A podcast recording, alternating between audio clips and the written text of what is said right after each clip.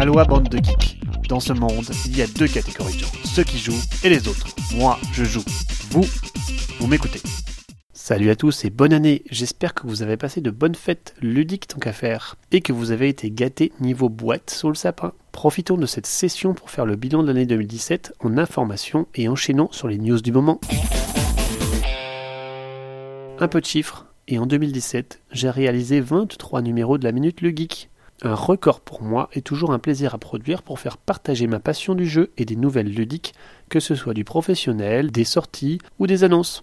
En janvier, nous parlions mathématiques avec cette étude saugrenue qui démontrait l'intérêt de battre un jeu de cartes à la méthode poker plutôt qu'à la méthode traditionnelle. L'information ludique, c'est ce genre d'information insolite. Nous découvrions aussi Restoration Games, qui a su en un an sortir une gamme de jeux maintenant reconnus. Côté sortie, on parlait beaucoup en ce début 2017 des précommandes de First Martians. Qu'en est-il au bout d'un an? Eh bien, le jeu est sorti, mais le buzz est retombé, j'ai l'impression. La preuve, aux sorties 2018 de Portal, qui se porteront non pas sur First Martians, mais sur une nouvelle extension pour Robinson Crusoe, son grand frère. Mars. C'était bien sûr le salon de Cannes, dont la sortie marquante pour moi fut Great Western Trail, toujours un must en cette fin d'année. En 2017, et comme sujet récurrent, il y aura toujours des sujets plus sociétaux, tels que nous l'a rappelé l'Observatoire des inégalités. Oui, les produits que nous achetons sont calibrés et nos préjugés sont grandement dus à ce que la société imprime sur nous. Les jeux n'y coupent pas, malheureusement. Alors continuons le combat pour s'abstraire des idées reçues et analyser par soi-même, critiquer pour mieux comprendre le monde, s'ouvrir et respecter les autres. En 2017, il y avait ce chiffre, celui du virage opéré dans la production du nombre de jeux de société modernes, qui dépasse la croissance du marché aujourd'hui. Le marché atteindra-t-il un tournant historique? Les années 2018 et 2019 seront certainement charnières et dessineront un nouveau marché ludique. Certains y laisseront des plumes, tandis que d'autres prendront de l'aisance. En 2017, c'est clairement Asmodee qui a explosé en fusionnant avec Flight Fantasy Games, en créant un système de studio et en ingérant ainsi plus d'une dizaine d'éditeurs. Asmodée est maintenant le trublion des géants du jouet, un monde consumériste bien différent de notre niche des jeux de société modernes.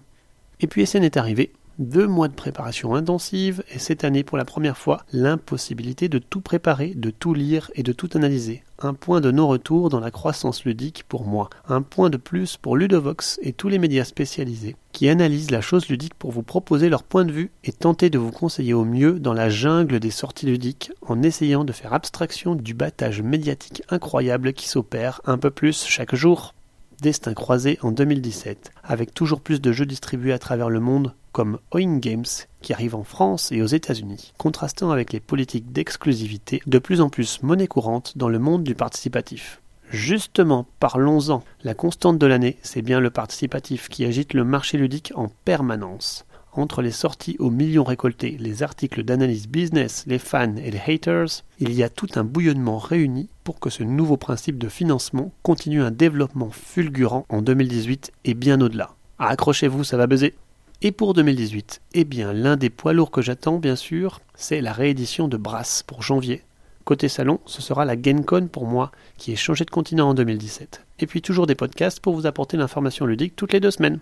Et vous Qu'est-ce que 2018 vous inspire? Je vous souhaite qu'il rime avec ludique, bien évidemment. Vous pouvez retrouver en lien la liste de tous mes podcasts que j'ai réalisés cette année.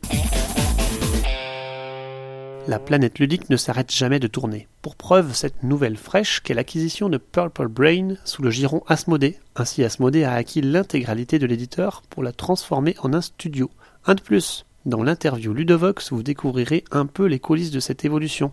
Benoît Forget, après 4 ans à bourlinguer seul, a voulu une nouvelle fois évoluer et l'offre Asmodée est évidemment alléchante. Asmodée propose la structure d'un grand groupe, sa protection, mais aussi sa lourdeur. Et au jour le jour, cela se concrétise par la prise en charge de toute la partie administrative, une partie particulièrement lourde quand une entreprise grandit et qu'en général on n'apprécie pas trop de faire, malgré sa grande importance. Ainsi, Benoît Forget va se recentrer sur la gamme Purple Brain, mais aussi prendre le lead sur des projets 2018 au sein des studios Space Cowboys. Souhaitons-lui bonne chance. Cela faisait longtemps que je ne vous avais pas parlé des Game Night, le magazine gratuit. Trois opus sont sortis depuis, du 17 au 19, au programme notamment des revues dithyrambiques sur le 7 continent, Isle of Sky ou Whistle Stop, mais aussi sur des productions moins connues telles que The Climbers, Viral, Mini Rai ou Seikatsu, que je n'ai hélas pas pu tester à SN.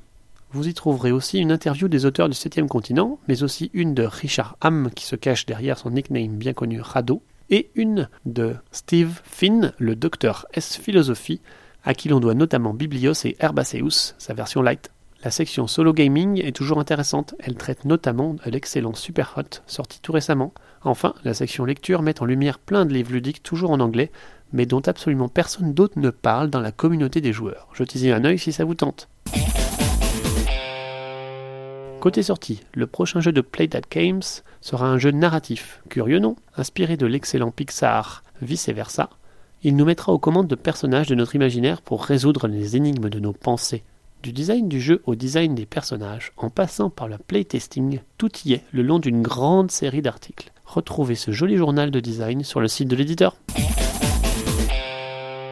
La prochaine sortie Matago sera une sortie aux atours de piraterie avec Treasure Island, un jeu où vous vivrez l'aventure tel Long John Silver l'a vécu dans L'île au trésor. Vincent Dutray sera aux manettes, ce qui nous promet un design superbe qui n'est pas sans rappeler Robinson Crusoe. À suivre vous reprendrez bien quelques top 2017 pour terminer cet épisode. C'est la saison. Dice Tower a sorti les siens. On y retrouve du Photosynthesis, du Gloomhaven, qui est passé d'ailleurs top 1 BGG récemment, du Pandemic Legacy saison 2, du Sentient, du Queen Domino, une large sélection qui peut vous inspirer.